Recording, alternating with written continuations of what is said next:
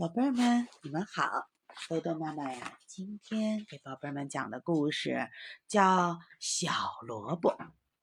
没错，没错，昨天呀，豆豆妈妈给你们讲的故事叫《大萝卜》。那么今天这个小萝卜和大萝卜又有什么关系呢？你们记不记得大萝卜那个故事里啊，有一个小家伙，顶小顶小的，他是谁呢？是小耗子。没错，没错，就是小耗子。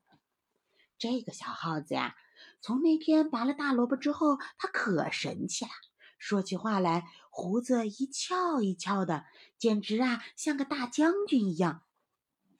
他说：“那天拔的萝卜可大了，老头儿拔不出来，老头和老婆一起拔也拔不出来。”老头、老婆、小孙女、小狗、小猫一起拔，还是拔不出来。他们真不中用。后来呀，你们都知道，来了一只小耗子，就是它呀，拉住小猫的尾巴，一使劲儿就把大萝卜给拔出来了。你们说这小耗子力气有多大？它的功劳有多大？这只小耗子啊！不瞒你们说，就是我呀，嘻嘻。小耗子越说越高兴，可是谁也没理他。咦，我说的都是真的，你们不相信？那好呀，你们去问问小猫，它的尾巴可让我拉的现在还疼呢。这时候正好小猫打这走过。小耗子叫住了它：“小猫，小猫，你说说，那天把大萝卜是我拉住你的尾巴，对吗？”小猫有些莫名其妙的看着他，点了点头：“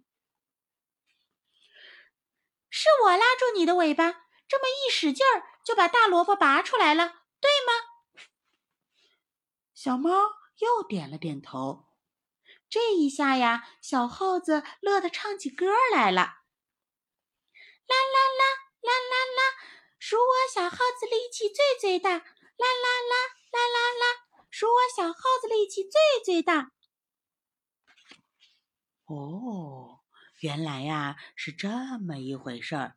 小猫一下子明白过来，他看着小耗子，对他说：“小耗子啊。”你拔出了大萝卜，确实厉害。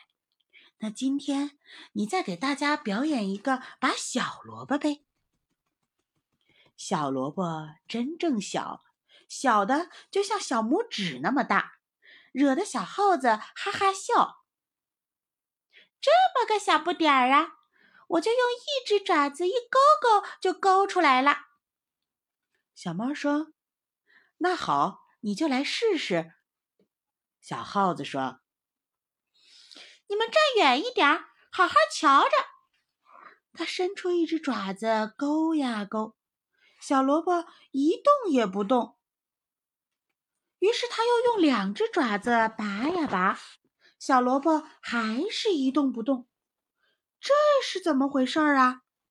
小耗子火了，他用两只手抓住小萝卜的叶子。使劲儿，猛地一拔，扑通！小耗子摘了个大跟头，向后啊滚了好几滚。可是小萝卜还是没有拔出来。大家瞧着呀，都笑得直不起腰来。哈哈哈！哈哈！小耗子说大话。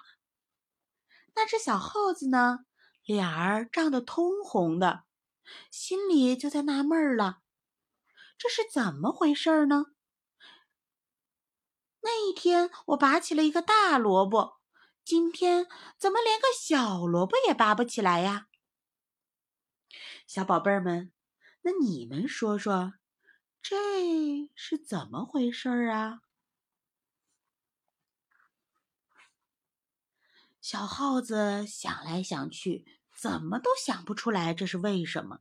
于是啊，他就问小猫了。小猫说：“小耗子，小耗子，那天拔大萝卜，老头、老婆、小孙女、小狗，还有我一起拔呀拔，只差一点点力气，没能拔出来。你来了，加上你的一点点力气，就拔出来了。